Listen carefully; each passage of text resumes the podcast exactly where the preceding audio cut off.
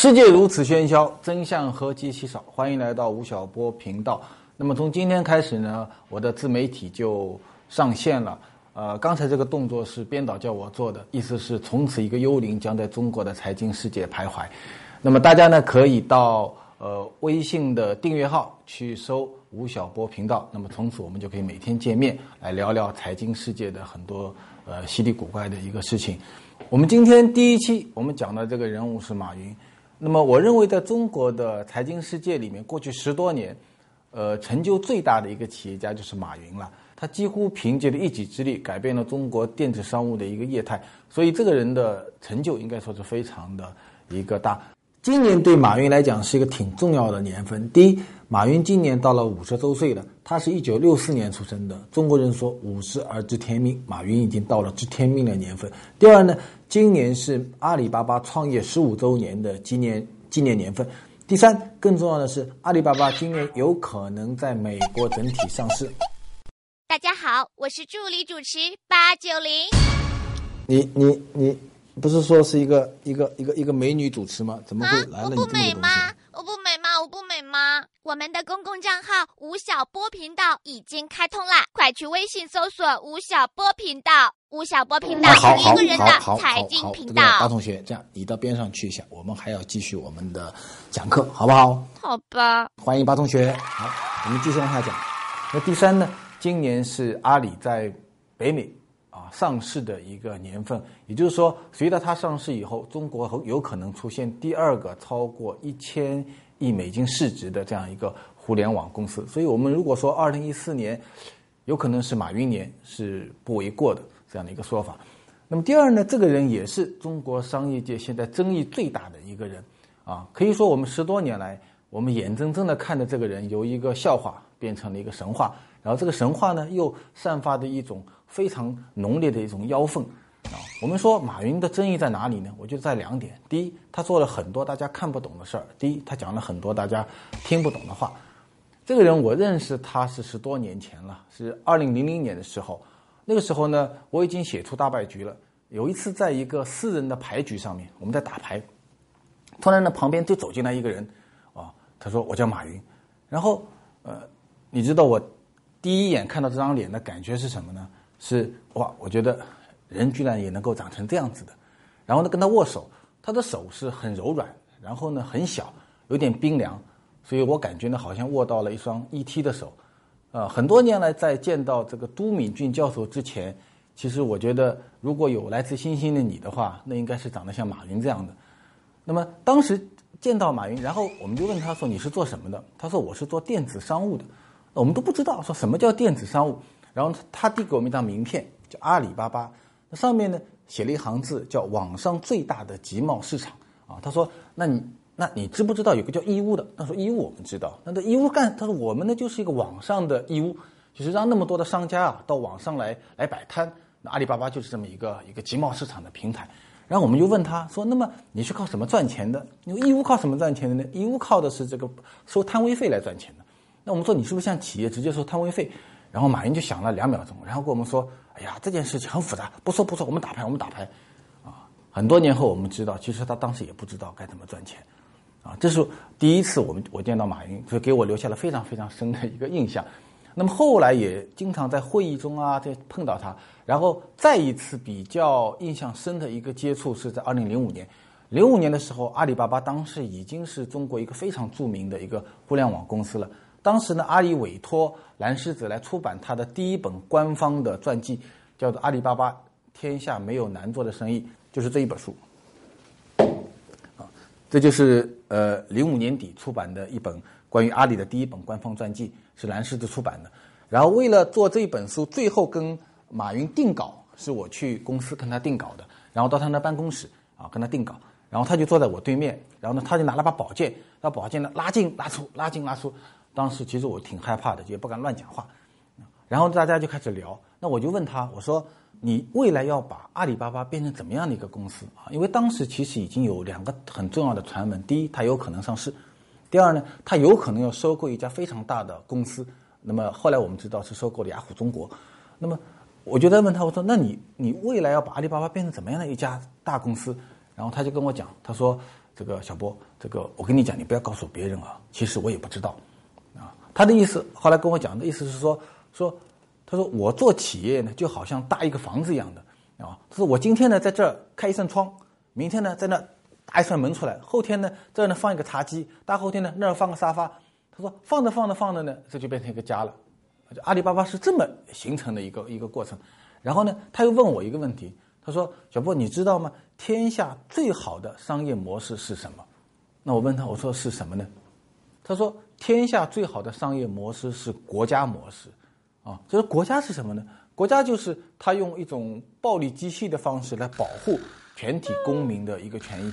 然后呢，他他的主国家主要的盈利是第一靠税收，啊，就是你你每天你只要是个公民，你得交税给他。这第一个，第二个呢？它提供了很多非常看上去廉价的商品。那么你每天你的生活中都第一你要交税，第二呢你都会消费这些公共服务，那么国家就从中获得一些大的一些收益。他说：“我我未来的阿里巴巴就要把它变成一种国家模式。”啊，其实他的这些想法，呃，我觉得耳朵听上去的时候，你觉得非常的不靠谱。然后呢，他要办的事儿呢，你觉得好像很难很难。那十多年下来，你会发觉这个人确实用他的方式干成了很多的事情。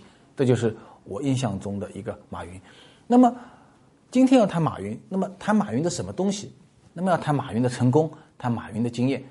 但其实马云本人对此有一句话啊，讲的非常的重啊，几乎就跟诅咒差不多。他说什么呢？他说：“视我者俗，学我者死。”啊这句话其实是唐朝的一个书法家讲的话，他就说：你如果做一个企业跟我做的很像的话，那你就是一个庸俗的企业家。那如果你要学我怎么走过来的一个道路，要模仿，完完全全的模仿的话，那你会死得很难看啊。所以他认为成功是不靠谱的。他相相相反的，他认为说失败是一件特别重要的事情。零五年，当时我到他的办公室的时候，他的办公室里面啊有很大的一个书架，就跟我这个大家的书架一样。这个书架上面呢，加在一起大概就五六本书，其中有一本呢就是我写的一个大败局。所以他对失败这个问题是非常的一个看重。我给大家看一段他在一次演讲中讲的关于失败的一段话。马云说。我花时间最多的是研究国内外企业是怎样失败的。这两年，我给我们所有高管推荐的书都是讲别人怎么失败的，因为失败的道理都差不多，就是那么四五个很愚蠢的决定。但是每个人都以为这个错误是别人会犯，我怎么会犯呢？但是你一定会犯，即使提醒过你，你还是会犯。所以他对失败的警惕性会非常的大。他甚至曾经讲过，说到我退休的那一天，我会写一本超级畅销书。这个书名叫做《阿里巴巴的一千零一个错误》。马云有一段时间宣布要退休，所以很多人都希望说：“哎，他是不是回到家里要去写这一本伟大的超级畅销书《阿里巴巴的一千零一个错误》？”结果呢，他退休的第十八天就开始复出了。我认为他这一生要把这本书写出来的概率其实并不是很大，所以我们今天来讨论一下阿里巴巴犯。十五年来所犯过的那些错误，当然我们不可能有一千零一个错误啊！那一千零一个错误可能是他在董事会放个臭屁都算错误了。我们谈一个十五年来我们认为比较重要的，可以给大家借鉴的八个错误。阿里巴巴呢，我们讲从创业开始讲起。阿里创业是一九九九年，那么一九九九年对中国互联网是怎么样的一个年份呢？我给大家看这张表，大家看见没有？当前中国互联网最重要的一些大佬。几乎全部诞生在一九九八年的二季度到一九九九年的四季度之间，所以这个是一个伟大的一个互中国互联网的一个光荣时刻。接下来是财经知识普及时间。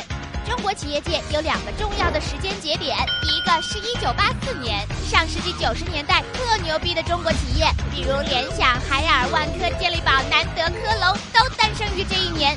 所以，一九八四年被称为中国企业的元年。第二个时间点是一九九八年到一九九九年，门户时代的三大天王网易、搜狐和新浪，还有现在统治中国互联网的阿里巴巴、腾讯和百度，全部诞生在这个时间段。所以，一九九八年到一九九九年是中国互联网特别神奇的一年。不知道这些，别跟我说你懂财经哦。我们再来看这个这一批人，我们来说，在这群人中间啊，马云有三个非常显著的特点。我知道，我知道，最丑、最矮、最矬。你这样讲是要被马云宣的，你知道吧？其实有一次啊，马云和马化腾去参加中央台的一个对话节目，然后大家知道马化腾长得挺帅的嘛，马云呢站在那儿就开始讲了一句话，他说：“一个人的才华和他的外貌是成反比的。”然后后来我就问马化腾，我说：“胖你你那是怎么回答的呢？”马化腾说。那我也不知道该怎么回答。马化腾应该说：“就你成反比，我们都是成正比的。”哈哈。我们还是回言回正传来讲，他有三个非常重要的特点。第一，马云的年龄最大，啊，他是一九 一九六四年出生的人。那么一九六四年出生的其中两个人，一个是马云，一个是张朝阳。马云比张朝阳大了十五天左右。那么另外的很多人都是诞生在一九七零年代左右出生的人啊。所以，第一，他是年龄最大的一个人；第二呢，他的学历最低，啊，其中这里面的很多人都出都出生在一些呃国际名校，像张朝阳是 MIT 回来的，像李彦宏是美国留学回来的，像像陈天桥是复旦的啊。那么，只有马云同志呢是杭州师范学院毕业的，而且他学的是英语。那么，很另外的很多人都学的是。学的是是电子啊，学的是工工程啊等等这一方面，所以他是学历最低的一个人。有一次就坐电梯，然后呢，这电梯里呢有有有马云的很多部下啊，他就问他们，问一个人说：“你哪毕业的？”那人说：“我复旦的。”然后问：“那你哪毕业的？”“我北大的。”然后呢，“你哪毕业的？”“我斯坦福的。”马云就待了两秒钟啊，他就讲了一句话，悠悠的讲了一句话说：“全中国最好的大学是杭州师范学院。”啊，就因为那些人都归他领导。第三呢，是马云是这些人里面业务最偏的，因为在一九九九年的时候，主要的两个商业模式，第一是做新闻门户，第二呢是做搜索，这是当年互联网的两个主力的业务模型。那马云是这些人里面唯一一个做电子商务的一个人，啊，所以当时大家都看不好。包括零零年，你看我们打牌的时候问马云说：“你靠什么赚钱？”他说：“大家先打牌，先别讨论这个问题。”所以他是一个，是一个在当年来看是一个最不被看好的一个人，啊，所以这个是在创业时间的背景。然后呢，再给大家看一张图，这个是马云在他家里创业的一张一张一张一张图啊。所以大家看这个桌，看他这个姿势就知道他后来他为什么喜欢打太极拳啊。他是当年就应该就是一个业余的太极拳的爱好者啊。这个是他家里，他的家在杭州的一个城郊结合部，呃，这个西面的叫湖畔花园。他当时在北京混不下去了，然后呢回回到杭州的家里，在湖畔花园家里开始呢，一九九九年的三月份创办阿里巴巴。这个是下面做到他的十七个人，加上他十八个人，就是阿里巴巴创业的十八罗汉，十八罗汉图啊。然后这个他在创业的时候呢，讲过两段话。后来呢，他的这些呃罗汉朋友们经常呃对外讲啊，也跟我讲过，说哪两段话呢？第一段话他说，我今天朋友们创阿里巴巴。然后呢，他说阿里巴巴未来要干什么？这就是企业的 view，就企业的愿景是什么东西？他当年呢讲了阿里巴巴未来的三大愿景啊。他第一个愿景，他说阿里巴巴未来要成为服务中国中小企业的一家电子商务公司啊。他这段话讲完以后，大家鼓掌啊，说这个东西非常的好。第二句话呢，他说阿里巴巴在未来要成为一个市值五十亿美金的企业啊。当时他下面两个人就跟我讲说，当他讲到这句话的时候，大家鼓掌的声音就变得很小了。因为大家想，这个就凭我们这几个人，因为他创业的资金啊才五十万，他发给这些人的工资呢，月工资呢是六百块钱，啊，这个九九年的时候，我的月工资大概已经有三千多块钱了吧，啊，这六百块钱，他们想，我只有一个月六百块钱，在人家家里办公，创业资金五十万，我要做到五十亿美金市值的企业，猴年马月，啊，鼓掌很响。马云讲了第三句话的时候，大家开热烈的鼓掌，说我们要做一家生存一百零二年的企业，大家热烈鼓掌，说反正我也活不到那一天，就就这么鼓掌也挺好，啊，就是，对这个。但同时呢，马云在这个时间点的时候，他其实对失败这件事情，已经有很大的一个警惕了，啊，他说，因为他这个五十万块钱啊，也不是是他的，完全是他的，是他这个另外一个十七个这个创业者，其中有一个是他太太张英啊，里面大家。都集资来做的一个一个企业啊，他他是一个大股东，另外大家都有股权，所以阿里巴巴一开始就是一个集资创业的一个股一个一个企业。他当时讲，他说你们拿出来的所有的钱啊，都必须是闲钱啊，就第一不能向亲戚朋友去借，第二呢，如果你吃饭的钱呢，你也别投进来了。为什么呢？因为我们做的事业是一个非常风险大的一个事业，因为失败可能性极大，我们必须准备好接受最倒霉的事情。但是他又说，即使是泰森把我打倒，只要我不死，我就会跳起来继续战斗。啊，所以马云那时候应该改个名字叫马小强啊，就叫小强精神啊，非常难。所以这个是马云创业时候的一个景象。但是我们又后来看得到什么呢？看到马云其实运气很好。他是一个典型的一个屌丝创业，但是呢，是一个运气非常非常好的一个人啊！大家看这张时间表，九九年三月份创业阿里巴巴，到九九年底的时候，高盛就投了五百万美金天使资金，就给了他啊。当年引进的那个人叫蔡宗兴，到现在为止还留在阿里巴巴，是阿里巴巴历史上十五年来存活时间最长的一个外来人。他现在还是阿里的 CFO 啊，就引进了五百万美金啊，到了。同几乎在同时，九九年十十二月底的时候，他到他到日本去参加，啊，一次这个一次论坛。据他说，他花了六分钟时间说服了孙正义，对他投资了两百万美金。孙正义当时是全球互联网领域里面的最大的一个获益者。在这个时间点，他曾经有一段时间，他的资产超过了比尔盖茨，他当过一个礼拜左右的全球首富。啊，我记得那是孙正义最有钱的时候，就给了他两千万美金，加在一起多少呢？两千五百万美金。所以他在创业的第十一十个月的时候，他就有了这些钱。然后呢，一下子有钱了嘛？那怎么办呢？你看，接下来的是九九年底在美国设立国际总部，二零零年初在上海设立中国总部，然后二零零零年中的时候，他成为了福布斯杂志的封面人物，他是。全中国所有的企业家里面，第一个上福布斯的企业家，中国企业家，所以他一战成名靠的是这个封面。大家看福布斯啊，这个七月份的一个封面，大家看到照片没有？马云穿了一个格子的衬衫，这件这件衣服是借来的，因为马云实在太小了。然后呢，美国摄影师给他拍照片的时候呢，说你这个人镜头都冲不满，那怎么办呢？说。然后边上站了个副总裁，他就说：“你你那个那个人挺高，一米八十几。他说你你把衣服脱下脱下来给马云穿，穿上以后呢，这个袖子就很长嘛，就变成水袖一样的袖。那怎么办呢？那个跟跟马云说，把袖子卷起来，卷起来。你看他袖子卷得很高很高很高，就做了这么一个姿势，啊，一战成名的马云。那么接下来我们要谈到一个事情是，就在这个一张非常辉煌的这个事迹表里面，马云犯下了他创业以来的第一个错误。关于吴晓波，也许你读过他的书，也许你看过他的视频，也许你听过他的现场演讲，而现在所有的内容都在一个地方啦！五月八号，吴晓波公众微信号正式上线。打开你的微信，戳右下角发现，再戳扫一扫，对准屏幕上的二维码开扫吧。马云犯下了他创业以来的第一个错误，他把他的国际总部搬到了美国，然后把他的中国总部搬到了上海。啊，我前面讲了，他的这个呃创业的时间点是在杭州的城郊结合部的一个非常偏的楼盘的自己的家里。然后呢，他有了这个两千五百万美金以后啊，他把总中国总部搬到哪儿呢？搬到中国最大的商业城市上海，上海最繁荣的一条街叫淮海路。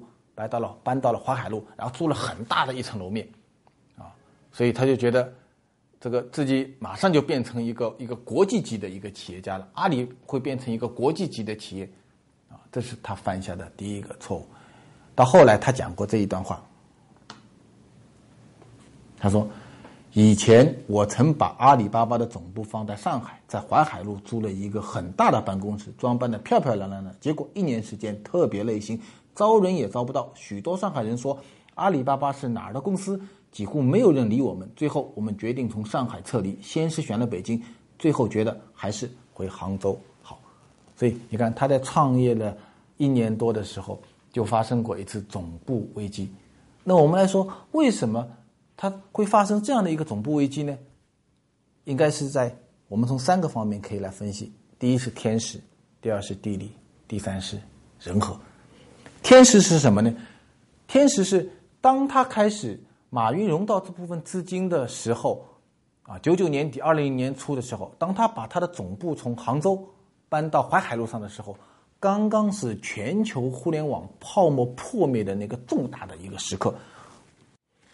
大家看这张时间表，这个时间表是当时互联网大股灾的一张时间表啊。这个在这个表里面死了很多人。你看，全球的互联网公司最重要的集中营是美国的纳斯达克，这位大家知道，纳斯达克的股指在一九九一年四月份的时候只有五五百点，在美国如果跟纽交所相比的话，不是一个特别重要的公开市场。在一九九九年七月份的时候，纳斯达克纳指突破了两千点。一年不到的时候，二零零一年三月九号的时候突破了五千点。当它突破五千点的时候啊，当时全世界所有的报纸都在讲一个事儿，说一个新的世纪要开始了，互联网即将统治全世界。那也就也就在这个时间点的时候呢，你看马云在这这个时间点是融到了两千五百万美金。同时，当时中国三个重要的新闻门户，当时中国是全世界一样都是门户时代。新浪在二零一年四月十三号上市。网易在七月五号上市，一个礼拜以后，七月十二号，搜狐在纳斯达克上市。三大门户集中的在一个季度之内在纳斯达克上市，看上去好像是一个一个一个一个非常澎湃的一个时间点。但是同时在在这个时间点发生另外一件事，就是从二零零四年的四月份的第二个星期开始，纳斯达克股指从五千点开始往下跌，啊，在半年时间里面跌掉多少呢？跌掉了百分之四十，啊，所以这个是互联网一个重大的一个股灾时刻。这个四十意味着什么东西呢？意味着在北美地区的资本市场里面，整个互联网公司的市值蒸发了八点五万亿美金。有很多股指啊，从一百亿美金轰就变成了十亿美金。八点五万亿美金什么意思呢？是当时全世界除了美国以外，没有一个国家的 GDP 的。国民生产总值的数字超过这个数字，中国当前的 GDP 总值也就相当于这个数字，结果它在半年时间里面就全部都给蒸发掉了。所以你知道那个时间点对全球互联网来讲是一个重大的灾难时刻。还好那个时候我还没出生哦。这些公司还能够活得下来，阿里巴巴能够活得下来，包括腾讯能够活得下来，重要的原因都是因为他们在二零零零年的二季度之前都融到了资金。啊，三大门户是通过上市融到资金，腾讯是把股权卖给了呃，通卖给了 M I H 啊，融到了资金。阿里巴巴呢，是因为那时候有两千五百万美金融到了资金啊，所以这个是个发生了重大的股灾的时候，那就天上下大雪。所以当天上下大雪的时候，你原来呢还是一个有核心的一个创业企业，突然间你觉得我要膨胀了啊，你要把总部搬到美国去，要把中国总部搬到上海去，而这个时候呢，就是你跟整个大势是相反了。对你的运营成本在不断的增加，但是其实你的整个行业发生了一种雪崩性的事件，所以这是他的为什么他迁移总部在一年时间里面他就就发觉犯了重大错误的一个原因。第一是个天时的问题，第二个问题是什么呢？第二呢是地利，阿里把它的总部啊迁移到上海去了。上海是一个什么样的企业呢？上海是有两个资本非常发达的企业，第一个呢是国有资本。啊，所以上海现在的国有企业、地方国有企业是全中国所有城市里面最强大的啊，民营企业基本上被大规模的压迫。第二呢是国际资本，啊，就他非常喜欢的是世界五百强。然后呢，是世界的那些大的投行啊，或者银行啊，这样的一些资本。上海有一个地方叫陆家嘴，各位知道，去年陆家嘴有二十七个大楼，它每年上交的税收是十亿人民币，所以二十七个楼，它加在一起交的税收就是两百七十亿人民币，就相当于中国很多地级城市一年的这个税收总和了。所以它是喜欢大资本的一个城市啊，一个喜欢大资本的城市和一个必须与破坏。和创新为主的互联网公司有天然的一个冲突，所以在这个意义上来讲，上海是一个没有互联网基因的城市。啊，上海好不容易有有过一个非常好的互联网公司，叫做盛大游戏啊。当年陈天桥在上海，呃，做盛大游戏也是五十万。的人民币的一个创业，然后呢，从韩国引进的一个产品叫做传奇，然后通过传奇啊，两三年时间，陈天桥在三十一岁的时候就成为了中国的一个首富啊，成为中国最大的一个网络游戏公司。但是后来呢，盛大游戏在上海的发展一直非常的不顺利啊，他在网络游戏部门。后来被腾讯超过，被网易超过，现在排在了第四、第五名。盛大呢，现在直接已经变成了一个肾虚。我来替吴老师解释一下，肾虚的意思就是盛大的优势慢慢的虚弱了。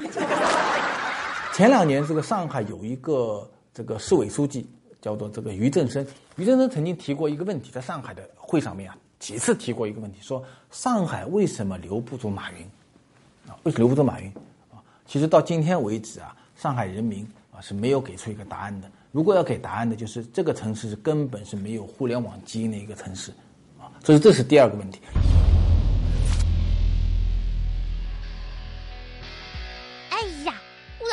终于走啦，现在到我的广告时间。你的企业为什么会失利？环境太坑爹，手下人不给力，还是竞争对手卑鄙无耻？No No No，败局的根源在于你内心的失败值。失败值测试，老板们都在悄悄做的测试哦。